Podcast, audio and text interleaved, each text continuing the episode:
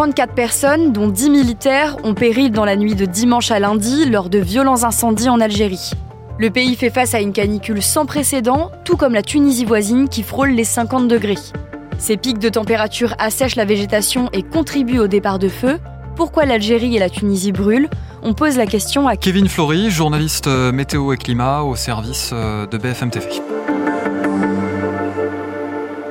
Alors, c'est une grande partie de la Méditerranée finalement qui se retrouve euh, concernée euh, par euh, une canicule durable. Alors, ça s'étend sur des centaines de kilomètres. On parle beaucoup de la Grèce et des incendies. Il faut aussi parler du nord de l'Afrique, du Maghreb. 49 degrés hier enregistrés dans les rues de Tunis. C'est tout simplement du jamais vu. Voilà, c'est un nouveau record pour la Tunisie. On a aussi eu 49 degrés pas très loin, juste à côté en Algérie. Donc, ce sont des températures exceptionnelles. Et plus on avance dans le temps, plus les années défilent, plus on atteint des sommets en termes de température.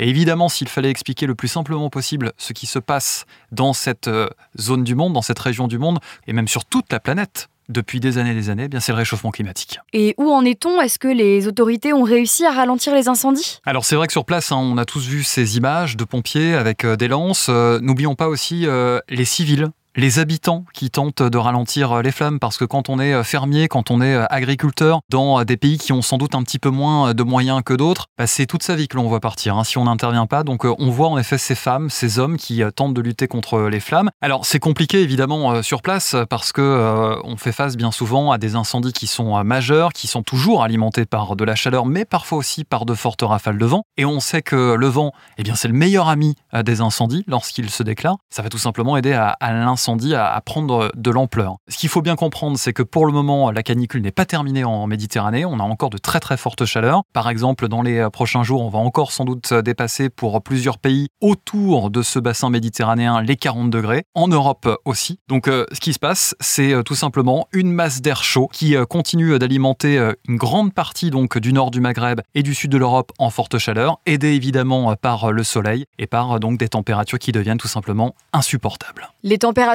vont jusqu'à 49 degrés en Algérie et en Tunisie. Concrètement, comment notre corps réagit sous une telle chaleur? Est-ce que c'est supportable? Bah, c'est très difficile. Mais là, ce qu'il faut comprendre, c'est que les habitants du nord du Maghreb, bah, aussi ne sont pas du tout habitués à ces fortes chaleurs. On vient de battre de nouveaux records. On n'a jamais vu ça en Tunisie. On n'a jamais vu ça non plus en, Algérie. Donc euh, les personnes, euh, évidemment, euh, souffrent. Et on pense évidemment aux bébés. On pense aux personnes plus âgées. C'est vraiment ça qui est difficile pour le corps. C'est la forte chaleur. C'est évidemment la déshydratation. Et les médecins, évidemment, à chaque coup de chaleur, à chaque canicule, tirent la sonnette d'alarme. L'année dernière, de gigantesques incendies avaient déjà fait 37 morts en Algérie. Est-ce que ces pays sont assez préparés à la canicule Quel pays aujourd'hui est assez préparé au réchauffement climatique? C'est plutôt comme ça que j'aurais envie de, tourner la question. Quel pays aujourd'hui peut dire moi, le réchauffement climatique, il revient euh, chaque année à me donner des leçons en, me donnant de nouveaux records de chaleur en, en plein cœur de l'été, en m'offrant, entre guillemets évidemment, de nouvelles vagues de chaleur, de nouvelles canicules, mais je suis prêt.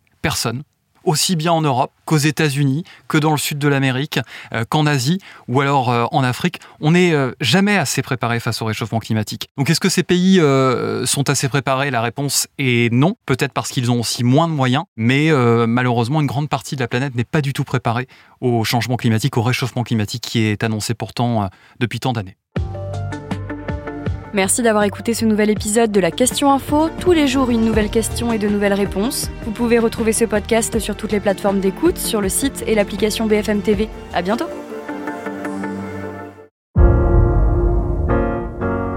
Vous avez aimé écouter la Question Info? Alors découvrez le titre à la une, le nouveau podcast quotidien de BFM TV. Les grands récits de l'actualité, des témoignages intimes, c'est tous les soirs sur vos plateformes préférées. À bientôt